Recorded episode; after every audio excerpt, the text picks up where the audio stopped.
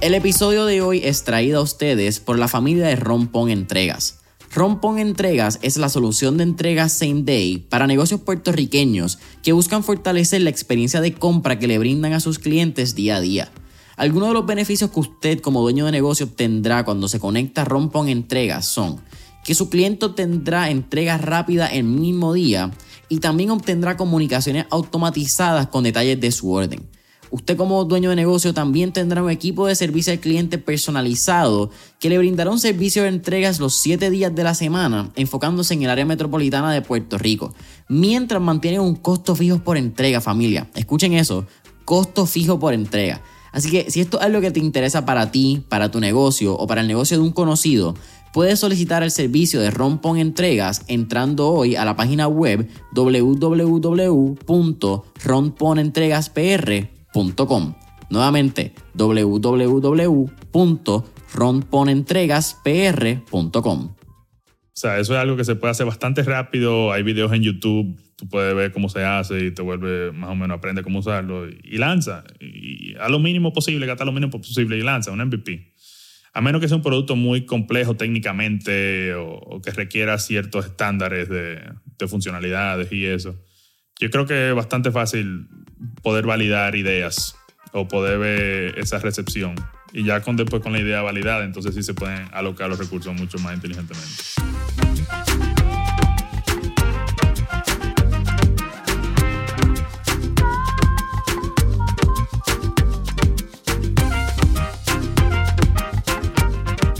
¿Qué es la que hay familia? Mi nombre es Jason Ramos y bienvenidos a Mentores en línea, un podcast donde hablamos con los empresarios e influencers responsables por las marcas más destacadas, para que así conozcas quiénes son tus mentores en línea. Y en el episodio de hoy me acompaña Mariano Sanz, quien es el fundador y CEO de Kiwi Financial, la plataforma digital enfocada en ayudar a latinos a crear historia del crediticio y acceso a capital. Hermano, ¿qué está pasando? Bienvenido a Mentores en Línea. Muchísimas gracias, Jason. Un placer estar aquí muy contento de poder compartir contigo aquí. Oye, el placer es todo mío. Esto es una conversación que teníamos pendiente hace un año, cuando estuvimos y nos conocimos en el evento de Parallel. Hace un tiempito ya, así que nos, conocimos la primera vez allí. Mira, y hay que mencionar, eh, felicidades primero que nada, levantaron capital hace ya unos cuantos meses, yo creo que es la noticia oficialmente. Y vamos a llegar a eso, pero Acabas de llegar también de República Dominicana, me estabas contando, tu papá es dominicano, tu mamá es puertorriqueña.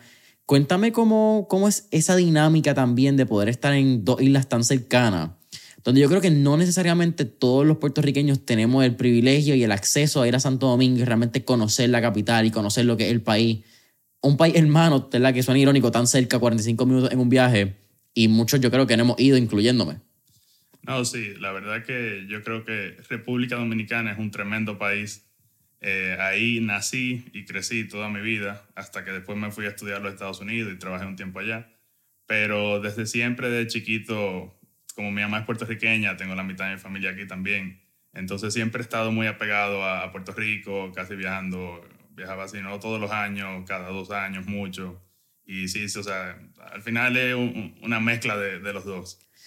Estábamos hablando también en el, como yo le llamo, el pre-podcast session. Y parte de la conversación estábamos hablando que tú te vas a estudiar a los Estados Unidos cuando tenías alrededor de 20, 21 años, ¿cierto? Es 19, 20. Exacto, como 19, 20, correcto. Mirando atrás, ¿verdad? Ya eh, quizás puede ser un poco fácil conectar los puntos, como dice Steve Jobs, you can only connect the dots by looking backwards.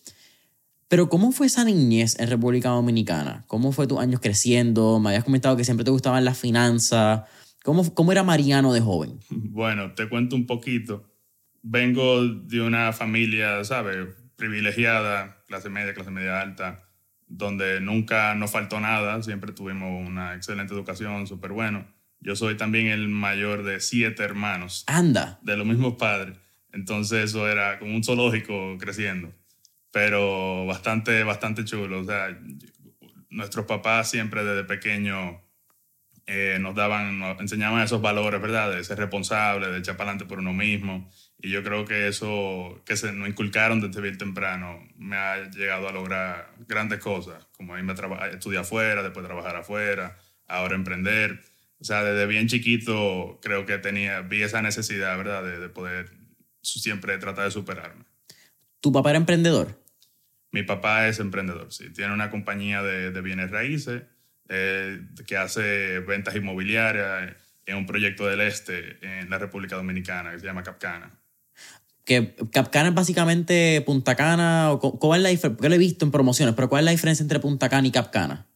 Bueno, em, básicamente están al lado, uno al lado del otro. Punta Cana se le conoce como a, a esa parte, esa costa de la isla, porque tiene aeropuerto que se llama Punta Cana. Capcana es un proyecto privado que es grandísimo, casi tres veces el size de Manhattan.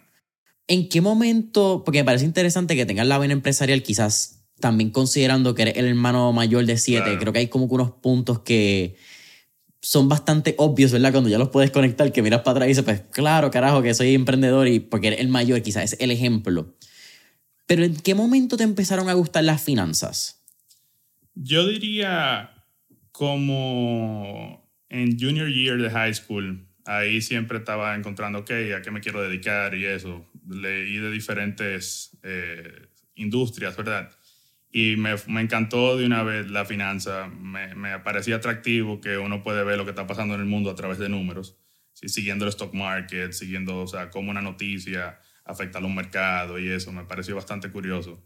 Y desde ahí entonces, como hobby, ¿verdad? Ya empezaba a leer todos los días de lo que estaba pasando en el mercado y trataba de leer una noticia y ver, ok, si están hablando de esto, ¿cómo yo espero que reaccione el mercado? Y entonces lo veía así y por ahí me fui un poquito enamorando y desde muy chiquito, bien claro, lo, tuve eso en, en, la cabeza. ¿Y eras bueno en matemáticas? Sí, yo creo que ese era uno de, mi, de, de mis áreas más fuertes. Yo diría matemáticas, sí. Vas a estudiar a Estados Unidos, estudias un bachillerato en Marketing University. Correcto. Y entiendo por lo que pude leer que rápido en la universidad tú también empezaste en uno internado en el mundo de finanzas. Bueno, correcto. De hecho, el primer internship que yo hice, yo me fui, empecé estudiando ingeniería civil en República Dominicana, me transferí porque sabía que eso no era lo que yo quería hacer, me quería ir para afuera, conseguí una, una beca en Milwaukee y en Marquette y me fui para allá de cabeza. Em, y, y, estando ahí entonces hice mi sophomore year y en el verano de ese año yo hice actually un internship aquí en Puerto Rico, en una firma que se llama X Square Capital, que cuando estaba empezando, que eso creo de una persona que se llama Ignacio Canto, que le ha ido súper bien. Y ahí fue la primera vez que yo vi, llegué no sabiendo básicamente nada. Y ahí fue que yo vi, ok, wow, así que corre esto, qué interesante. Y después de ahí, nada, seguí indagando y eso después me ayudó a conseguir otro internship ya después, el año después, que eso fue en JP Morgan en, en Nueva York vamos a llegar a ese mismo punto, porque ese era el punto que me interesaba.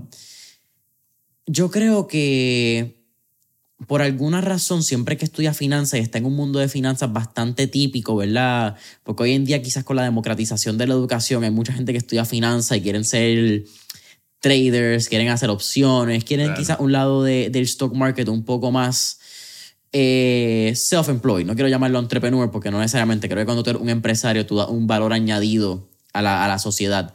Cuando tú eres un trader no necesariamente hay un valor añadido, estás quizás buscando pues, el ingreso, el, el lado tuyo. Quizás que ese dinero de, trading pueda hacer otra cosa, eso no, no es mutuamente excluyente. Pero cuando haces trading creo que es bastante como que vamos a hacer billete, en la que hay. Claro, bueno, un poquito, yo lo siempre lo veía un poquito del punto de vista donde al final trading, ¿verdad? Alocar capital eh, ayuda a traer eficiencia en el mercado. Entonces, al final del día, el impacto, uno tiene un impacto grande en la economía, ¿verdad? Porque los startups se pueden fondear porque hay gente alocando capital en, estos sectores. Y, o porque se está tradeando, a veces esos, esos fondos cotizan en la bolsa, ¿verdad? Si, si nadie lo estuviera comprando, entonces no, no, le llega el dinero a veces a, a, a todo este emprendimiento que están surgiendo y eso. Entonces, yo creo, de ese punto, a veces sí, es difícil a veces hacer la conexión, ¿verdad? De cómo tienes un impacto real, que solo estás jugando con números y eso. Pero creo que sí, importante, es un papel importante que desarrolla eh, el mercado de bolsa de valores, ¿verdad? Y que sean los, precios, los, precios eficientes. Eso es los traders que, que, que permiten eso. ¿Tú siempre quisiste trabajar en una firma de inversión? Como que cuando una vez entraste al mundo de finanzas, tú querías, qué sé yo, trabajar quizás en un Bank of America, en un Citigroup, en un JP Morgan. ¿Eso era lo que tú estabas buscando? Sí, yo tenía entre ceja y ceja que quería trabajar en Nueva York y quería estar en una mesa de trading, de hacer un programa de sales and trading. O sea, entre ceja y ceja lo tenía, sí. ¿Por qué Nueva York? Bueno, Nueva York porque es la capital de finanzas del mundo y donde está Wall Street, donde estaban todos los bancos grandes y era como una ilusión, un sueño que tenía poder trabajar en una de esas firmas, la veía como eh, el gol más difícil de conseguir y gracias a Dios tuve la oportunidad de, durar ahí unos casi cinco años y fue una experiencia tremenda. Me imagino que ya había ido a Nueva York, que la habías visitado la ciudad o nunca había ido antes. Había ido, pero como dos veces, bien poquito, sí. Pero sí. Turista, tres, cuatro días. Exacto, algo, algo así. Pero siempre, ¿sabes? Obviamente la primera vez uno se sorprende, wow, que, tan grande y todo. O sea, muy, muy, muy, interesante. Y, siempre, siempre fue una meta clara que tuve. Quiero ir a Nueva York a trabajar y ahí es donde veía que podía crecer más como persona, como profesional. Y eso fue lo, lo, lo que tenía como meta, sí. A mí me gusta hablar mucho de Nueva York porque yo creo que muchas personas conocen Nueva York como la ciudad turística. Claro. Pero Nueva York, cuando tú la vives, es una ciudad bastante blanco y negro, es casi binaria. O te gusta o la odias. No hay como que un punto medio cuando tú hablas con la gente que vive allí que te dice, normal, es como que me encantó o no vuelvo a esa ciudad. Son como que esas dos laterales bien, bien largos. Eso es correcto trabajar en Nueva York son eh, otra cosa totalmente diferente que, que, vivir allá.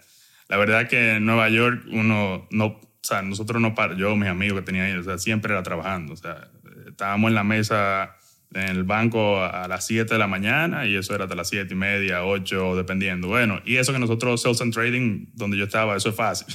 o sea, en términos de horario, hay otro investment banker que trabajan todavía el triple que eso. Entonces, consume mucho tu, tu trabajo profesional eh, cuando tú estás viviendo allá en general, en la industria de finanzas, sí. ¿Eso era lo que ya tú tenías en mente? Como tú sabías que tú ibas a estar básicamente trabajando 12 horas por 5 años, ¿verdad? Me imagino que no pensabas que iba a ser 5 años. Eso uno dice, ahora tú miras atrás, sí son 5 años. Mientras uno está en el meneo, tú no necesariamente no sabes cuánto va a estar. Pero tú estabas consciente de el sacrificio que era. Sí, la verdad que sí, o sea, sabía que era un reto grande, que iba a exigir mucho de, de mí, y, pero era algo como que, sí, tú trabajas mucho, sí, pero también no me, no, no, no me pesaba tanto. Eh, uno está aprendiendo muchísimo, eh, está trabajando con la gente más inteligente al lado, entonces es una oportunidad que siempre, sabe, agradecido de, de, de haberla tenido. Entiendo que es en el 2020 cuando tú decides dejar de trabajar en JP Morgan? Creo que a fin, exacto. Final Temprano, 2019. Eh, final del, eh, como como a mediados, yo creo que fue del 2019, sí. Esa toma de decisión también, ¿verdad? Estás trabajando en JP Morgan, estás en la ciudad de tus sueños, habías trabajado para estar en esa posición en la que estaba. ¿Fue una toma de decisión difícil? ¿Fue algo que tú dijiste como que lo pensaste mucho o fue algo bastante como que impulsivo de vámonos y se acabó? Bueno, te, te cuento un poquito, ¿verdad? Em, yo duré en JP Morgan como cuatro años y, y, yo llegué ahí pensando, ah, tú vas a comprar bajito o vender alto, lo que, tú, lo que uno ve a veces en la televisión de lo que es un trader, ¿verdad? Y, y la realidad fue que yo lo que me di cuenta que me pasaba la mayoría del tiempo trabajando con personas de tecnología y product development, ¿verdad? Tratando de automatizar todos los procesos que nosotros teníamos y tratando de minimizar el riesgo de la mesa de trading. Entonces, de ahí se me, ¿sabe? Me, me empezó a gustar y me empezó a atraer bastante el tema de la tecnología.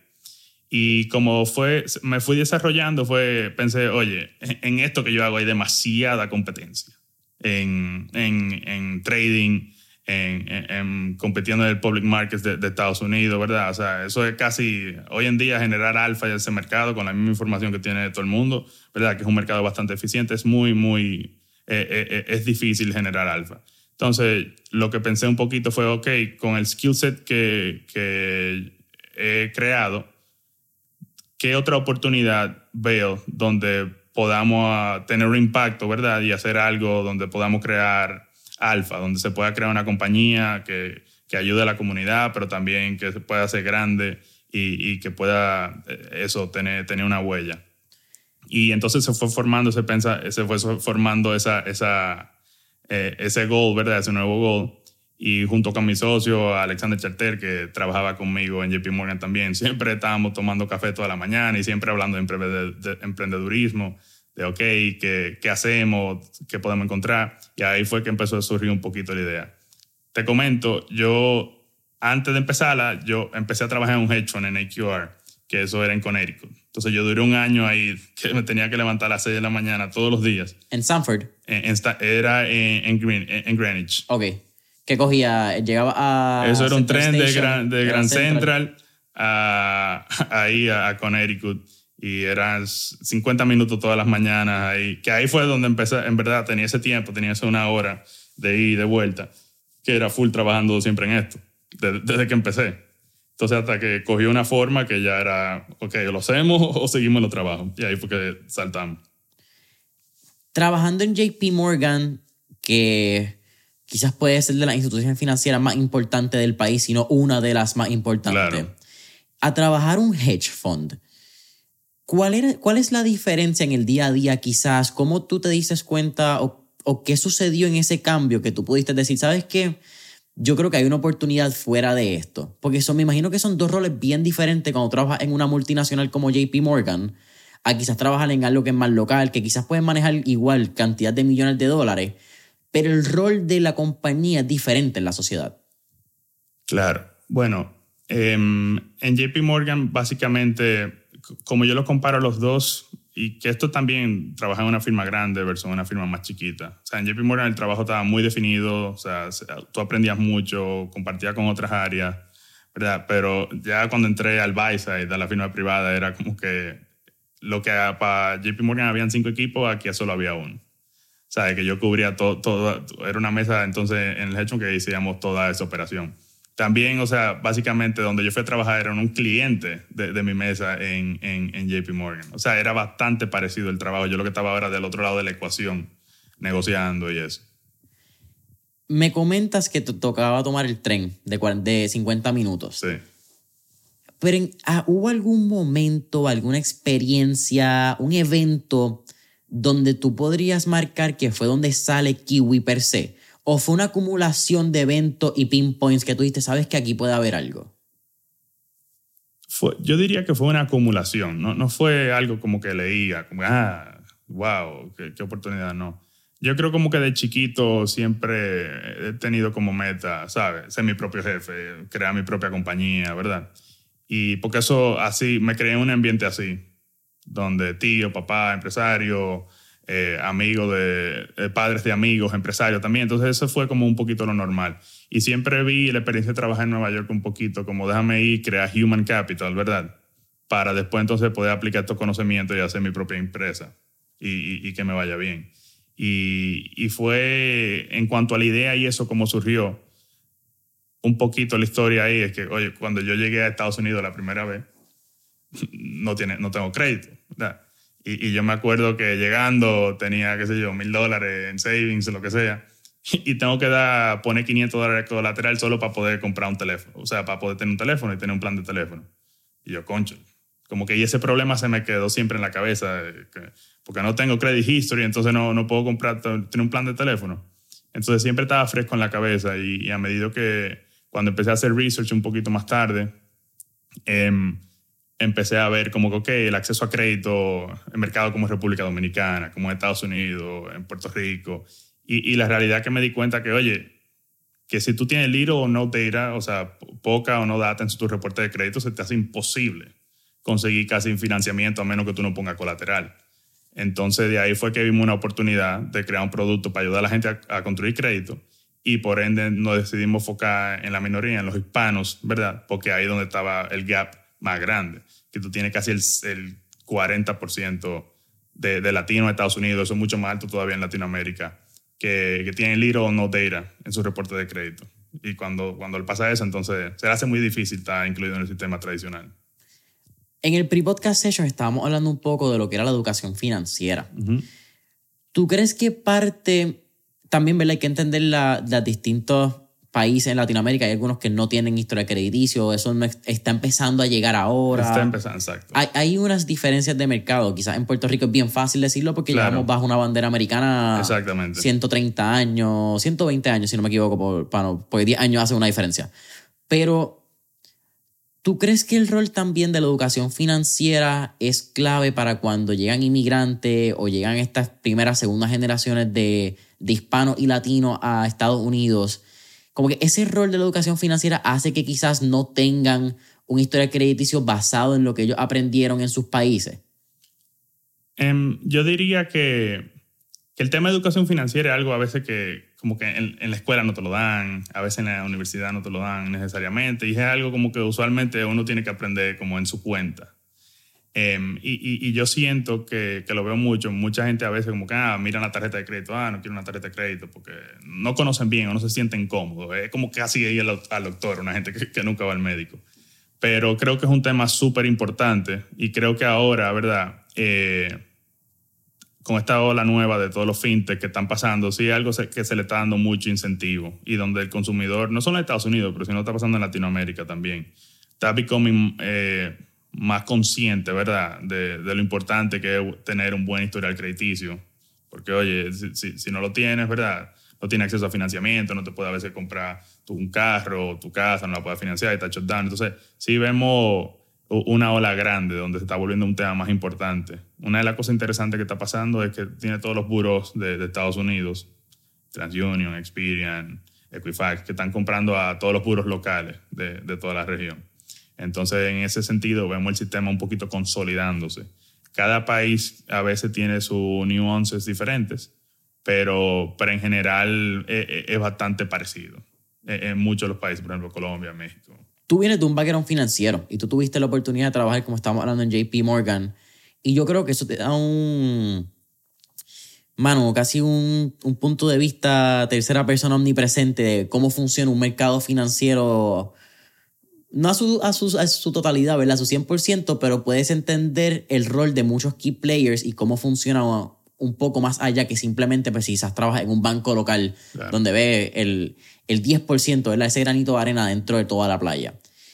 Pero cuando empezaste a trabajar en la idea, tú tenías consciente de todas las regulaciones que ibas a tener que bregar, todos los requisitos que iban a hacer, o eso fue algo que mientras ibas en el camino dijiste, conchole, esto quizás un poco más complicado de que simplemente lanzar la aplicación. No, sí, mira, la verdad que cuando uno empieza, nosotros pasamos horas y, meses haciendo como market research, leyendo de, de, compañías parecidas, ¿verdad? De, de stats en general del mercado.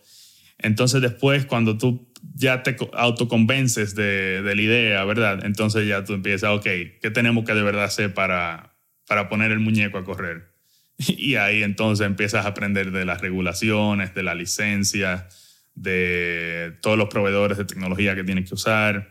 Y ahí un poquito te vas educando. Y sí, eh, eh, o sea, el sector de finanzas en general es un sector ultra, ultra regulado.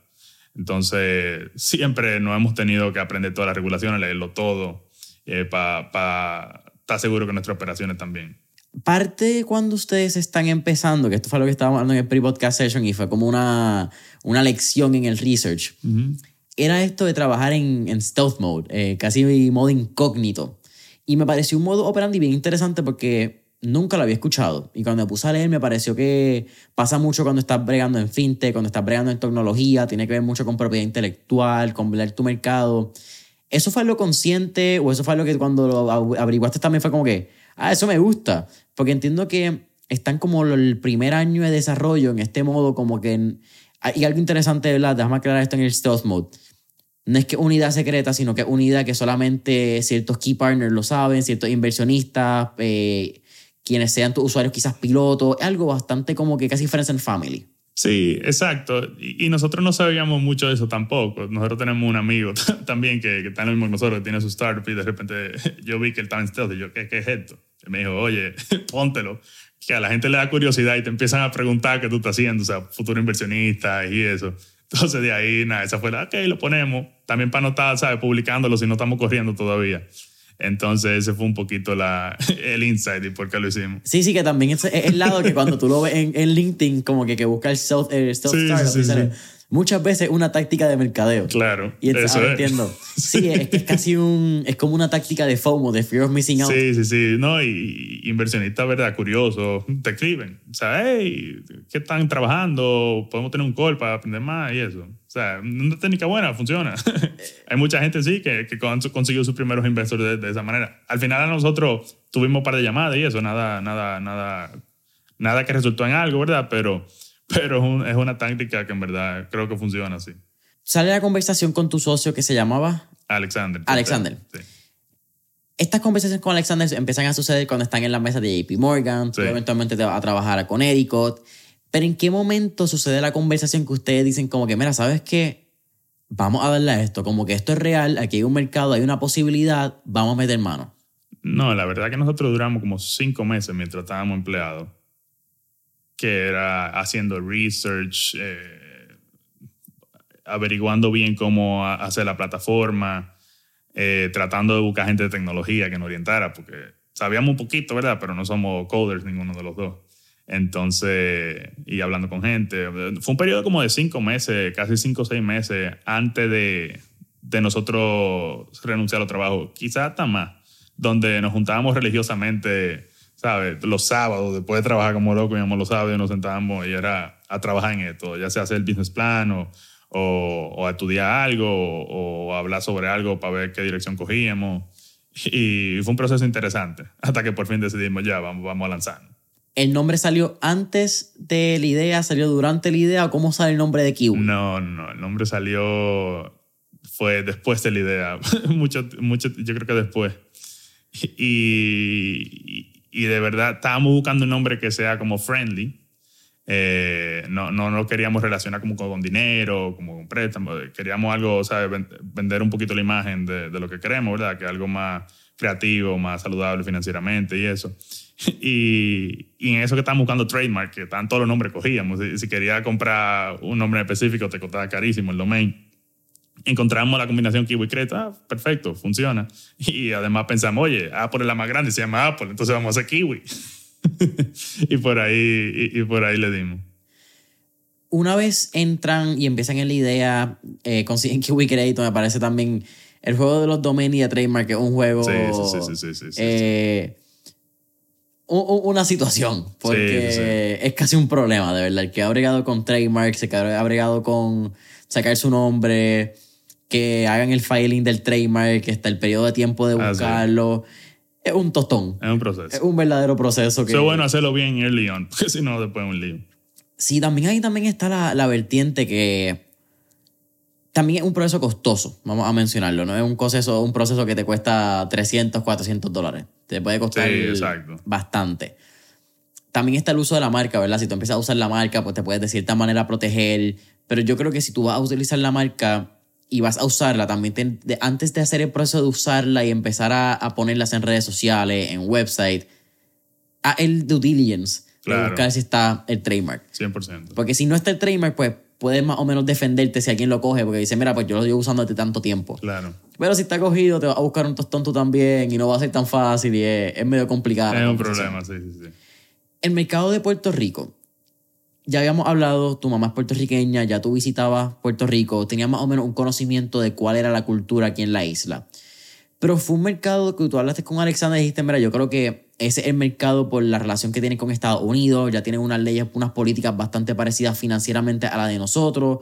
¿Cómo fue que dijeron, vamos a venir a Puerto Rico a hacerlo aquí? No, mira, nosotros de verdad no lo teníamos ni, ni en la cabeza. Cuando empezamos la misión inicial, que eh, eh, eh, empezó siendo, vamos a ayudar al latino en Estados Unidos a construir historial crediticio, ¿verdad? Después podemos expandir a otro sitio. En eso, ya cuando estamos, la idea está bastante avanzada, eh, venimos a hablar yo y mi socio con un family friend que, cercano a mi familia, una persona que, que una persona que le ido muy bien en negocio, a pedirle su consejo, ¿verdad? Y a ver qué piensa de la idea. Y venimos un fin de semana, estábamos con él y, le decimos, mira, estamos trabajando en este proyecto, ¿qué te parece? Danos feedback. Y él lo que nos dijo fue, ustedes tienen que hacerlo aquí, en Puerto Rico. O sea, ¿qué mejor mercado de que tú, tú quieres? O sea, tú estás enfocado en latino, en Estados Unidos. Bueno, aquí nada más hay tres bancos, ¿sabes? Es un mercado gigante, mira lo que valen todos esos tres bancos juntos. No hay nadie haciéndolo digital. O sea, es un método perfecto staging market para ustedes, para probar de verdad su producto y ver si funciona. Y para nosotros en verdad fue un no-brainer. O sea, pensando en Estados Unidos, no, hubiéramos metido en la Florida, lo que sea, un mercado mucho más eh, grande que bueno, ¿verdad? Pero hay quizás más competencia y eso. Aquí lo vimos como una oportunidad virgen, donde mercado latino, ¿verdad? Que lo bonito de Puerto Rico es esa mezcla entre, entre Estados Unidos y Puerto Rico, o sea, que te, te puede abrir la puerta para mucho. Y, y así nos, y nos, nos autoconvencimos un día, o sea, es que fue un razonamiento que hizo demasiada lógica. O sea, que, oye, tú estás solo aquí, puedes empezar a operar y, y, ves, y después de aquí portamos. ¿Cuánto tiempo después de eso tú te mudas? Eso fue casi como seis meses después, siete meses, ¿no? por ahí creo. ¿Ya para este momento Kiwi tenía plataforma y habían lanzado? No. Eso, tuvimos esa conversación cuando nos convencimos de Puerto Rico, eso quizás fue como en diciembre, como en, como en diciembre o, noviembre del, dos, del 2019, creo. Ya entonces en el 2000, febrero de 2020 nosotros renunciamos a los trabajos y ahí nos agarró la pandemia. O sea, que pensaba que íbamos a empezar a correr la cosa de una vez, ahí nos agarró la pandemia, estaba en República Dominicana, duré como cuatro meses en República Dominicana con mi familia ahí, no se podía salir. Seguíamos trabajando online, eh, avanzando la plataforma, y ya entonces cuando se mejoró un poquito la cosa, que abrieron los vuelos, entonces ahí sí ya no, nos mudamos. Que eso fue como junio 2000, 2020, creo. Wow, así que a ti la pandemia te coge en República Dominicana. Sí, el, el, el principio, sí. ¿Y ya te ya habían dejado apartamento en Nueva York o tuvieron? Bueno, eso fue otro lío. Yo, yo había viajado a, de Nueva York a, a, República Dominicana por una boda y, y, me tuve que quedar allá. Entonces, y, y mi lista se me expiraba también al mismo tiempo. Entonces tuve que llamar a una compañía que fue y sacó todos los muebles, nada, pero todo se resolvió bien, gracias a Dios. Eso es una de las causalidades de la vida, que las cosas suceden como tienen que suceder. No, sí, y, lo justo también, que nosotros renunciamos justo antes de que explotara la, la cosa bien fuerte, porque si no hubiéramos, no hubiéramos pasado trancado en Nueva York, ¿sabes? Seis meses, mejor estar en República Dominicana con la familia y eso. Y, y vamos a aclarar también, la pandemia no fue la más friendly en Nueva York. Ah, exacto. COVID claro. le dio... No duro y re duro a la ciudad de Nueva York. No, sí, uno viviendo en un apartamentico de esos chiquitos, o sea, no, no es lo mismo, ¿no? Estamos, estar en Dominicana en verdad fue, fue una ventaja grandísima en, esos tiempos. Tú acabas de mencionar, sí, quizás hablamos de Nueva York ahorita, pero vivir en estas ciudades de concretos, como que te estás viviendo, qué sé yo, mil, mil quinientas, dos mil personas en un edificio, cada cual stack, ¿verdad? Uno encima del otro. ¿Tú crees que eso tiene un efecto psicológico en el comportamiento del ser humano y, en el output, ¿verdad? En el performance del ser humano? Tanto para bien como para mal. Eh, simplemente la, el, la, objetividad de si eso tiene un impacto en el ser humano. Eso es, eso es excelente pregunta. Y, y, la realidad es que, que no te sé responder. Pero yo sí te digo que mi primer año en Nueva York, o sea, cuando yo llego empiezo a trabajar, o sea, tú los primeros dos meses estás como que, wow, estás hecho como shock. Todo el mundo en su cosa, centrado, como que nadie le importa mucho el otro, ¿sabes? Anda todo el mundo en su camino. Y, y, me imagino que sí, ¿verdad? Eso te hace un poquito más, no sé, quizás objetivo, más maduro, ¿verdad? Más... Quizás si te hablan mal en un café tú no te ofendes, porque ¿sabes? es así la cosa. Pero, pero sí, yo, yo diría también que, bueno, cuando yo llegué ahí, a la verdad, esos primeros seis meses, ocho meses, o sea, es un proceso de adaptación donde mucho trabajo, después no te queda tiempo el fin de semana a veces, y te da un poquito como que tienes que lograr, como que no puedes dejar que Nueva York te domine a ti un poquito, tienes que coger el control y saber pace it y saber manejarlo. Y eso, eso toma como unos seis meses. Y creo que, y también es chulo, ¿verdad? Porque hay muchas cosas que hacer. Entonces, estás trabajando mucho, pero después termina de trabajar y, ok, tiene un mundo, tú estás donde hay lo que tú quieras. Eh, pero sí tienes que aprender a manejarlo y, y, y, eso tú lo vas cogiendo con el tiempo y después es bastante normal. Esta quizás es la pregunta esta de los mil chavitos, pero ¿tienes un restaurante favorito en Nueva York? Ay, demasiado. Yo siempre en ese tema siempre me dejo llevar de, de mi esposa ahora, que, que, es la que hace las decisiones por mí de, en eso. Esa es la jefa más fácil, delegarle las responsabilidades. Sí, sí, sí, sí, sí, sí. Estamos hablando de Kiwi, ya está entonces en Puerto Rico. ¿Cómo empezó a hacer ese Customer Discovery? Porque me parece bien interesante que está hablando que hubo un proceso de... No fue aquí una idea que sucede a veces, muchas veces en el startup, y yo creo que mucho más en pandemia, donde todo el mundo dijo, ¿sabes qué? yo voy a hacer un side hustle, ahora tengo tiempo, voy a lanzar una idea y muchas veces no hicieron estudios de mercado, no vieron las regulaciones, no vieron si realmente era una necesidad momentánea de la pandemia o si era lo que a largo plazo tenía, ¿verdad? Una sostenibilidad. En el caso de ustedes, ¿cómo fue ese Customer Discovery y cómo encontraron su nicho en el mercado? Como que cuál era la necesidad particular de ese cliente. Mira, tú sabes, una de las cosas que nosotros hicimos fue, obviamente creamos el website y eso, y le pusimos un poquito de marketing spent en Google, Facebook, y vimos el tráfico, y vimos la curiosidad que despertó. Antes de eso, antes de lanzar, un poquito como para validar la idea. Y fue un feedback bien, bien rápido. O sea, mucha gente, ah, ustedes ayudan a crear crédito, ah, ustedes reportan el crédito. O sea, es un, es un problema grande. O sea, yo estimo que aquí fácil 40% de la gente tiene el libro. O sea, o tiene poca data o, no tiene data, o tiene data afectada, que tienen ese pain point de que quieren crear crédito, ¿verdad? Y, y lo vimos bastante rápido. Y yo diría, una de las cosas que una vez lanzado ya, muchos startups a veces se pasan buscando ese product market fit, tú sabes, tratando de, de, encontrarlo, el way, cambiando y eso. Yo diría que desde que empezamos fue, fue directo, o sea, sabíamos, había una demanda ahí, había una oportunidad de mercado grande. Entonces en eso tuvimos, tuvimos suerte. O sea, pero también o sea, pasamos mucho tiempo quizá para hacer un producto que, sabíamos que iba a tener buena demanda rápido eh, antes de lanzar. Entonces nos sentíamos un poquito bastante un poquito seguros de, de, que iba a funcionar así. ¿Cuándo fue el lanzamiento oficial? Fue como a finales del, de diciembre 2020. ¿Cómo fue ese primer mes? Eh, fue interesante porque en ese proceso de que nosotros renunciamos a los trabajos hasta, hasta que lanzamos, ¿verdad? hasta el primer cliente, ahí cometimos una serie de errores, ¿sabes? En términos de tecnología, tú no sabes, tú no eres coder. Y entonces buscamos servicios de tercero que al final como que no, no, no funcionaban bien. Y estábamos usando varias compañías terceras que, que nos estaban ayudando a poner toda la solución junta. Y era octubre y yo no veía cómo la cosa iba a funcionar con esa compañía.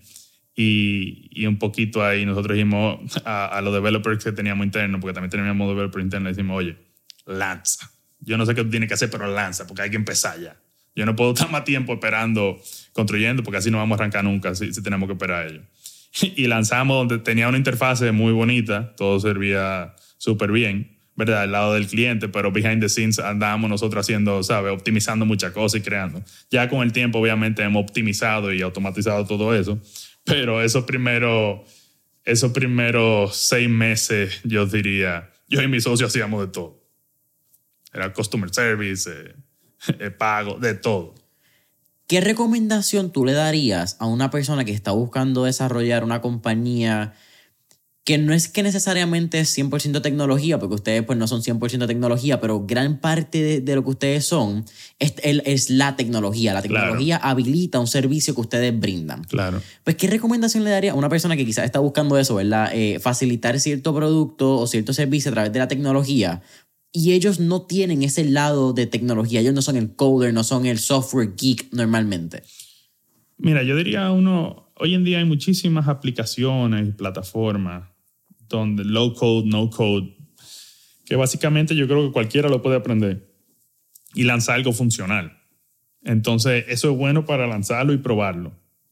Y no se tiene, no se tiene que gastar mucho dinero haciendo eso. O sea, eso es algo que se puede hacer bastante rápido. Hay videos en YouTube, tú puedes ver cómo se hace y te vuelve más o menos, aprende cómo usarlo y, lanza. A lo mínimo posible, gasta lo mínimo posible y lanza un MVP a menos que sea un producto muy complejo técnicamente o, que requiera ciertos estándares de, funcionalidades y eso, yo creo que es bastante fácil poder validar ideas o poder ver esa recepción. Y ya con, después con la idea validada, entonces sí se pueden alocar los recursos mucho más inteligentemente. Algo que tú y yo estábamos hablando en el, en el pre-podcast session es que cuando estamos hablando de productos de tecnología o plataformas digitales, esto es un never ending de constantemente estar optimizando, estar mejorando, va a salir un bug, va a haber algo que optimizar, la experiencia, ¿verdad? El UX, el UI, la experiencia de usuario, la interfase de usuario, son cosas que mientras el usuario vaya se adaptando, vaya aprendiendo la tecnología, el mercado vaya cambiando, las compañías también tienen que ir cambiando. Claro. ¿Eso fue algo que tú tenías en cuenta o fue algo que el mismo mercado te enseñó durante estos seis meses que tú me estabas diciendo, mira, quizá la plataforma no era la mejor, no era la que hoy en día, no es la que va a ser en un año? Pero fue algo chocante desde el lado quizás viniendo de un lado financiero que quizás puede ser bastante estable a través de los años. Eh, es interesante porque al principio uno piensa, ah, este software me va a costar esto. Y después como que ya, mentir. o sea, siempre eso es, un animal que, que, requiere que se alimente siempre y siempre hay mejoras, siempre hay nuevos features que, que tú quieres sacar. Eso, eso no termina. O sea, tú empezaste, qué sé yo, con dos developers, tres developers a hacer la plataforma y lo puedes tener seguro. Si tú tienes la ambición de crecer la compañía, de hacerla que se pueda escalar, ¿verdad? De poderle portar a otro sitio, de poder tener clientes, o sea, poder crecer tu cliente mil veces, ¿verdad? La cantidad que tiene. Eso, eso es, es un producto, o sea, siempre requiere investment, innovación y, sí, y, estar atento a todo lo que está pasando y ver toda la otra compañía, proveedores que hay que te pueden ayudar a mejorar tu servicio o, qué cosas tú puedes desarrollar internamente para, para, facilitar la vida del usuario o para ponerle otro nuevo feature. Eso, eso nunca para. Eventualmente, ustedes levantan una, una ronda, estábamos hablando en este momento, cuando se da la conversación post 2020 y post quizás todo este VC Rush que hubo en el 2021 es particular ver cuál es el, el estado de, la, de las rondas. Y siempre hablamos de pre-seed, seed funding, serie Pero ustedes levantaron, si no me equivoco, fue 3.5 millones de dólares. Sí, en total de la compañía sí ya hemos levantado alrededor de 3.5, exacto. entre equity y deuda. Porque me estaban mencionando también que tuvieron un Friends and Family que fue como de unos 400 mil. Exacto, fue, fue 440 mil y después fueron como 2.5 en total y más deudas que hemos recibido eh, independientemente. En total ha sido como un 3.5. Tú vienes de un background financiero y ese es tu, ese es tu brand ese es tu conocimiento. Me imagino que desde tu punto de vista, ¿verdad? ya habiendo tenido experiencia manejando hedge funds, viendo trading, el proceso de levantar capital tuvo que haber sido bastante cotidiano para ti. Tú más o menos sabías las necesidades, sabías que podías levantar.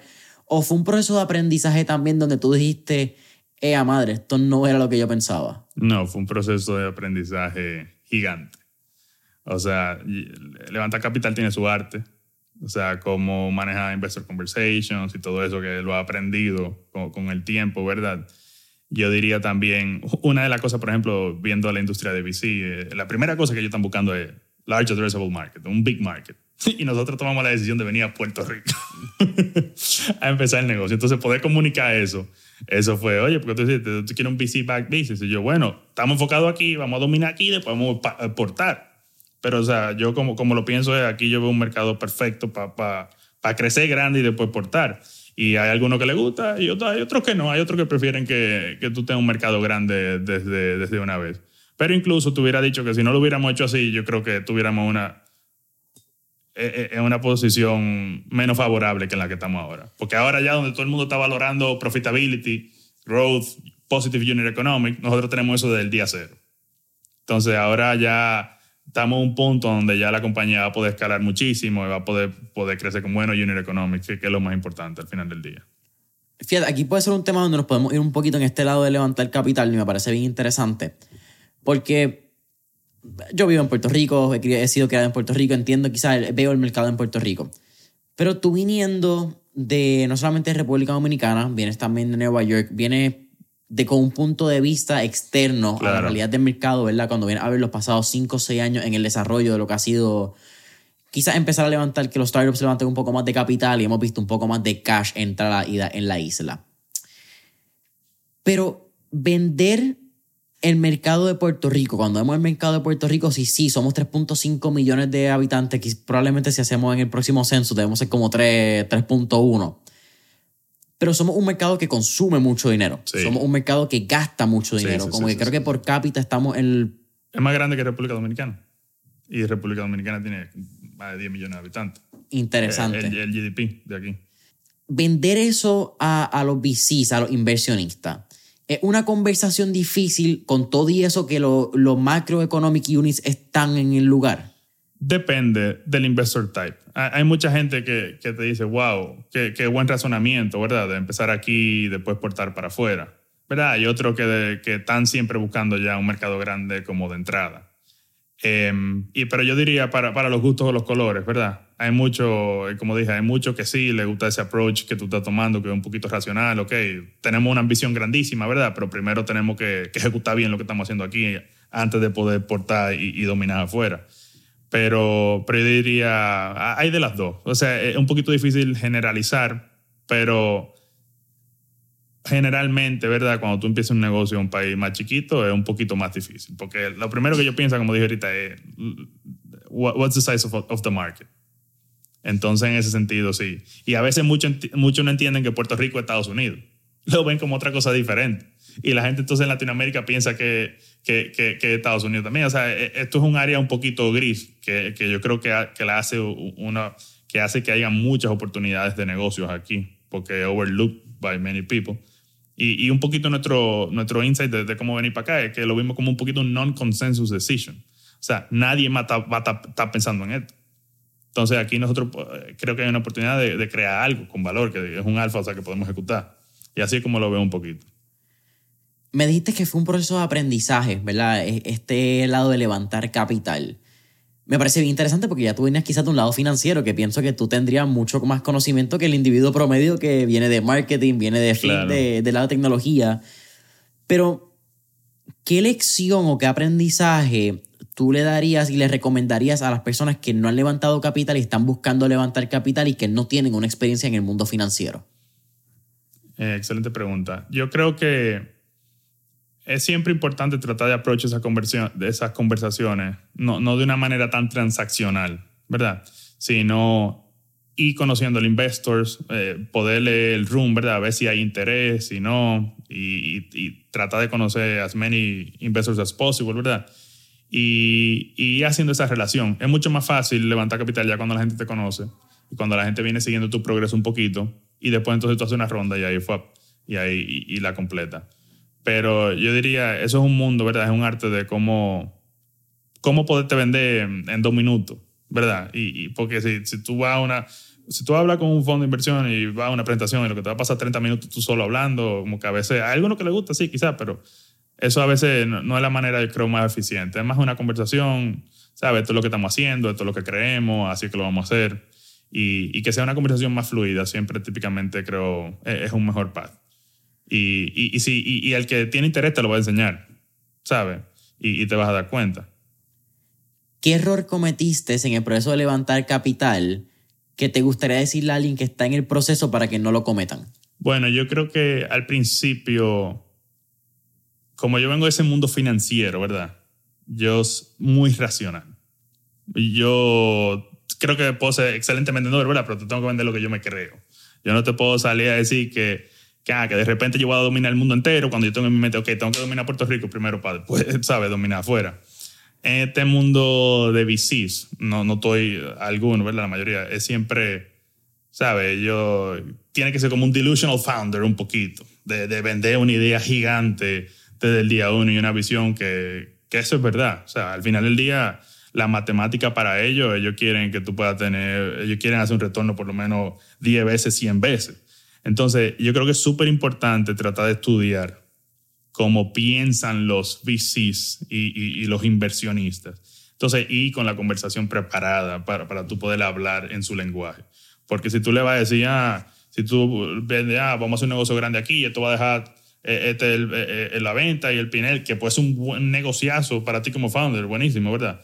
Ellos no necesariamente están buscando eso. O sea, ellos, ellos prefieren cogerse el chance, invertir en 10 compañías, ¿verdad?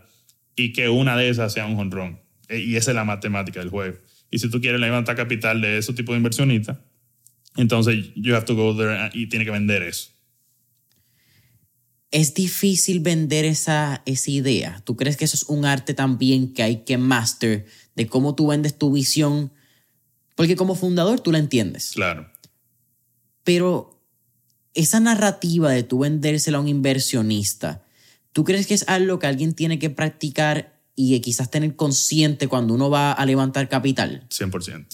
Eso es, tú vas a dar una presentación en un sitio, ¿verdad? Aunque, aunque sea una conversación casual, uno tiene que ir tratado, tratando de tener todas las preguntas anticipadas, todo lo, todo la, cómo tú vas a responder a cada esas preguntas. el intro, aunque te parezca una conversación casual, ¿verdad? Que tú estás, yo soy Mariano, esto es lo que estamos haciendo, así, aunque para eso, eso, eso tiene un arte. Hay gente que quizás sea excelente en eso, ¿verdad? Que se le da natural. Pero yo les recomiendo a todo el mundo que se preparen y que practiquen y, que anticipen y que hagan cinco pitches diferentes y que lo practiquen con amigos, con, con mentores, con lo que sea. Claro, eso, eso es un arte 100%. Y eso es, muy importante en este mundo de, de startups, ¿verdad?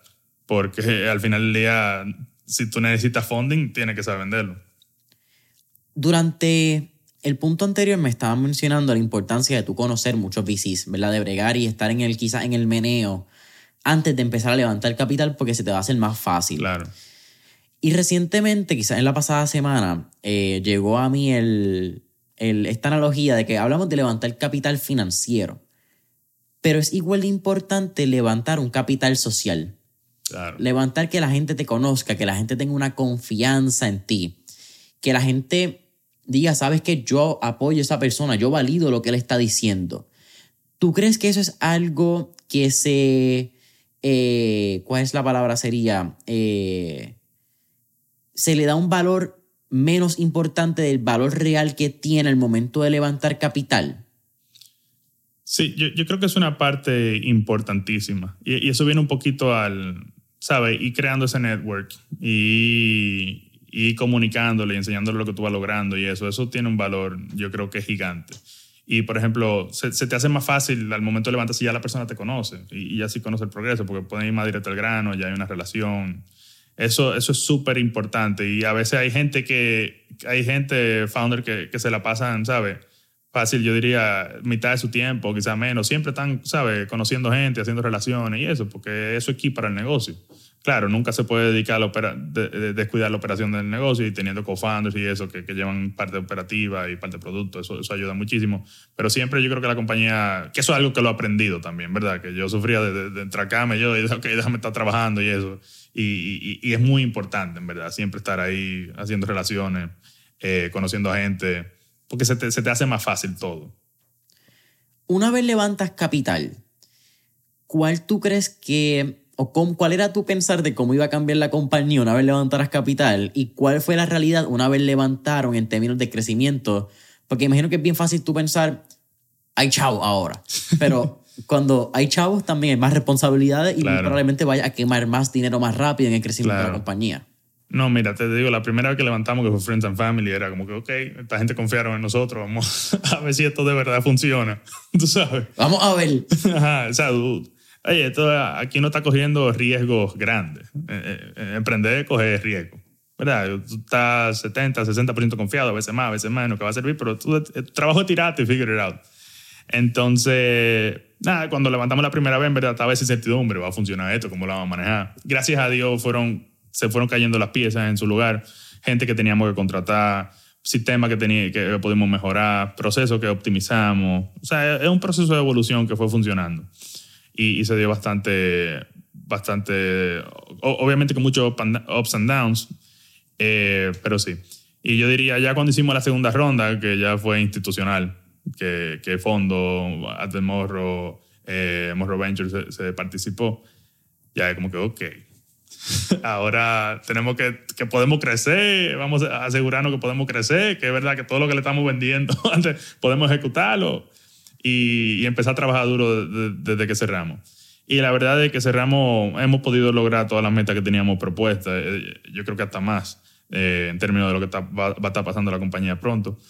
Pero, pero sí, o sea, obviamente los reportes, todo lo que tú produces, está bien pendiente de todos tus números, o sea, pues, o sea, ya tú estás manejando dinero de tercero, o sea, tienes que saberte tu cosa de arriba abajo. Por lo menos así yo lo approach de esa manera. Y, también siempre como yo venía de ese background financiero, siempre como que me lo esperaba medio normal, ¿sabes? Que iba a haber ese sentido de accountability, ¿sabes? De, responder por, por, tu progreso.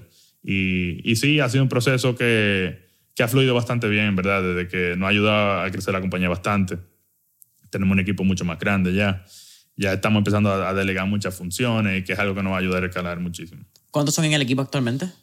Tenemos que ser como 29 por ahí y es una combinación de personas de tecnología, operaciones, customer service, data scientist, y ya hay bastantes roles, ya se está ya organizando mucho, todo el mundo segregado y, y fluye mucho más fácil la cosa.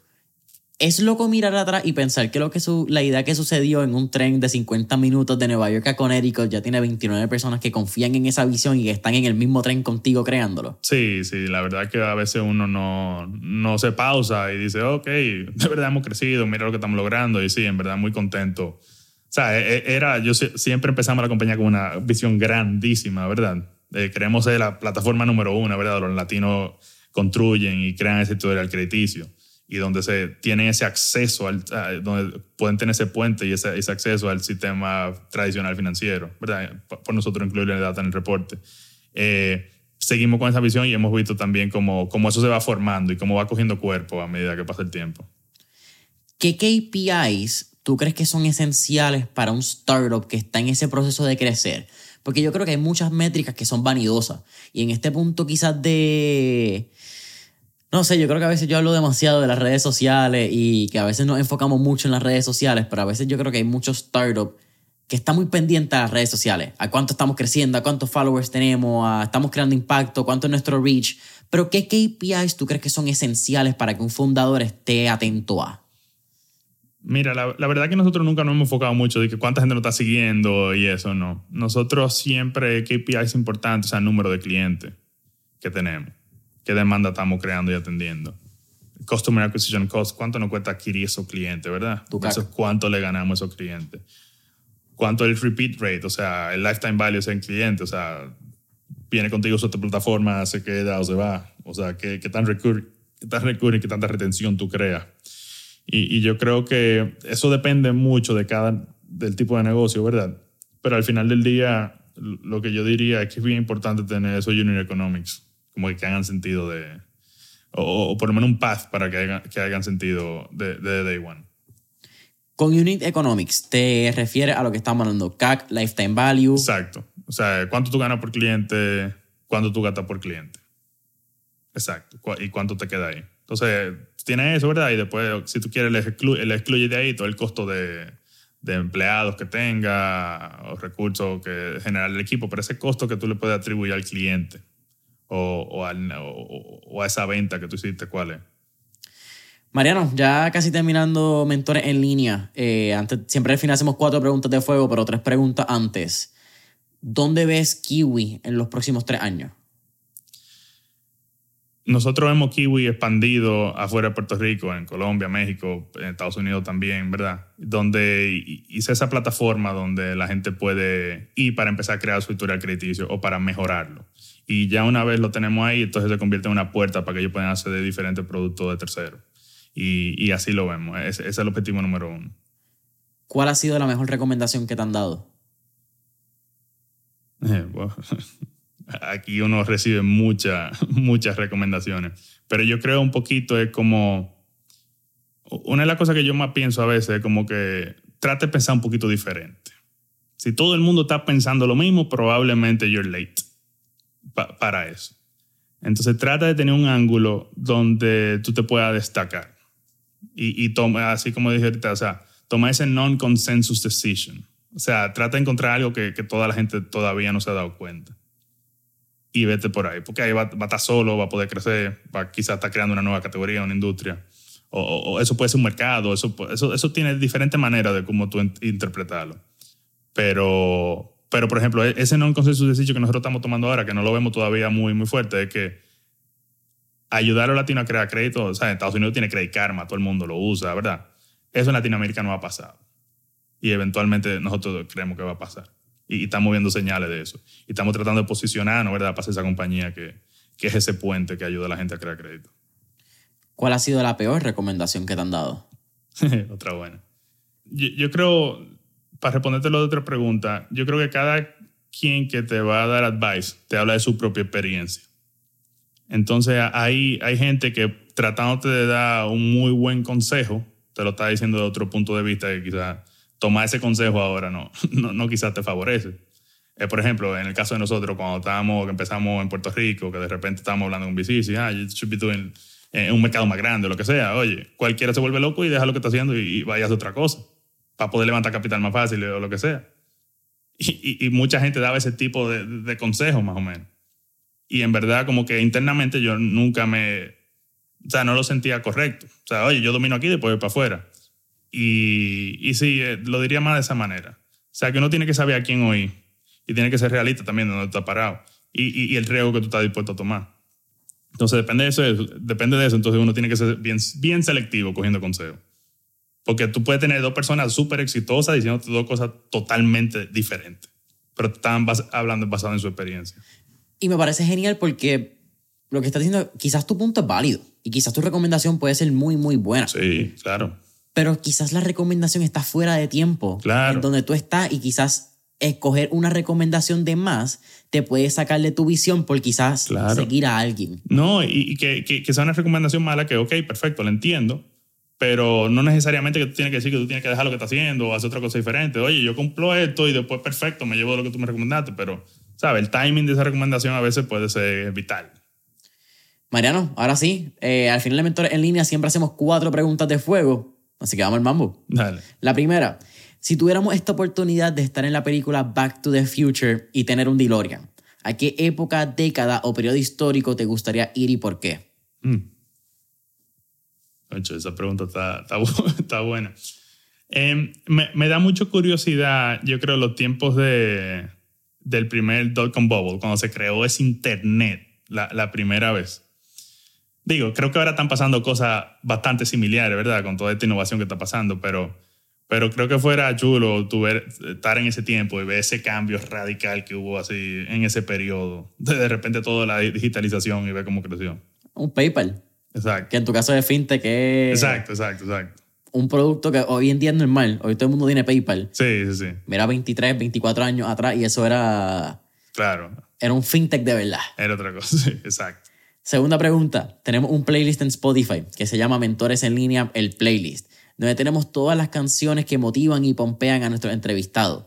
Así que con eso dicho, ¿qué canción motiva o pompea a Mariano Sanz? Eh, la, la, verdad, y te digo que no, no tengo una específica. Yo con eso pongo un playlist cualquiera y, por ahí le, do, le, le, doy. Pero no sé, tuviera que pensar profundamente. Diciéndote la verdad, ¿verdad? Para no inventarme una. Tercera pregunta. ¿Qué tres libros les recomendaría a nuestra audiencia? Buena pregunta. Eh, yo creo que hay, un libro bueno que, que me leí que, ayuda mucho a negocio y, de cómo pensar. Em, Think and Grow Rich, creo, creo que es bastante bueno. Este, no, me acuerdo el autor, ¿verdad? Pero es lo que se pasó entrevistando a, a 500 personas que había sido bastante suceso y trato de hacer como una fórmula de lo que hace cada una de esas personas para llegar ahí.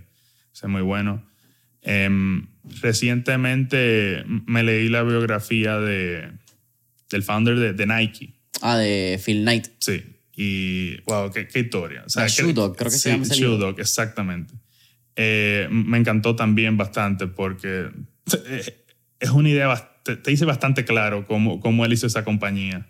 Y cómo él tuvo lo primero, yo no sé cuánto fue, cinco años, que tenía dos trabajos, que lo iba a cerrar, que no. Y ese paz de emprendedor, o sea, te lo puso bastante, bastante transparente. O sea, para que la gente entienda, o sea, mucho el reto que, que lleva y los problemas. O sea, tuvo al, al fácil a perder la compañía dos, tres veces. Y, y, como, y mira dónde está hoy en día. Entonces eh, es un path como que te ayuda, ok, está en esto, prepárate para pa, pa, luchar, porque si, si, si va a ser muy bueno, va a ser muy difícil. Y, y te da esa mentalidad desde adelante. Em, ¿Y qué otro más? Em, creo que How to Win Friends and Influence People, creo que es uno que lo leí hace mucho, que, que creo que es bastante bueno. Y, sí, yo te diría eso. ¿Cuál es tu última pregunta, Mariano? ¿Cuál sería tu último tip o recomendación para todos los escucha? No, yo diría que a cualquier persona pensando en emprender, ¿verdad? Que la única manera de hacerlo es coger ese riesgo. Uno nunca va a saber toda la información, pero de verdad que en este camino uno aprende muchísimo. O sea, como persona, como empresario, como lo que sea. Y te yo creo que ser un emprendedor te da una preparación y una ventaja que, que te abre la puerta para, para, lo que tú quieras y para diferentes oportunidades después. Mariano, para mí ha sido un absoluto placer tenerte aquí en Mentores en línea. Cuéntanos, ¿dónde podemos conseguir Kiwi? Sea la aplicación, sea website, redes sociales, promoción, tírala ahí sin pena alguna. No, Kiwi Crédito ahí en la página de internet, en el Instagram, en Facebook. Ahí pronto en TikTok también vamos a estar y, y ahora vamos a estar acelerando bastante eh, el crecimiento de la compañía en los próximos meses. O sea que hopefully no, no pueden ver en más lados. La plataforma está disponible en Apple Store y Google Play. Correcto. Y en Internet también. Y, y en web app. Kiwi Crédito puedes encontrarlo tanto en las redes sociales como en las aplicaciones móviles como en la página web. Familia Mentores en línea, sabes que nos pueden conseguir en Instagram y Facebook como Mentores en línea.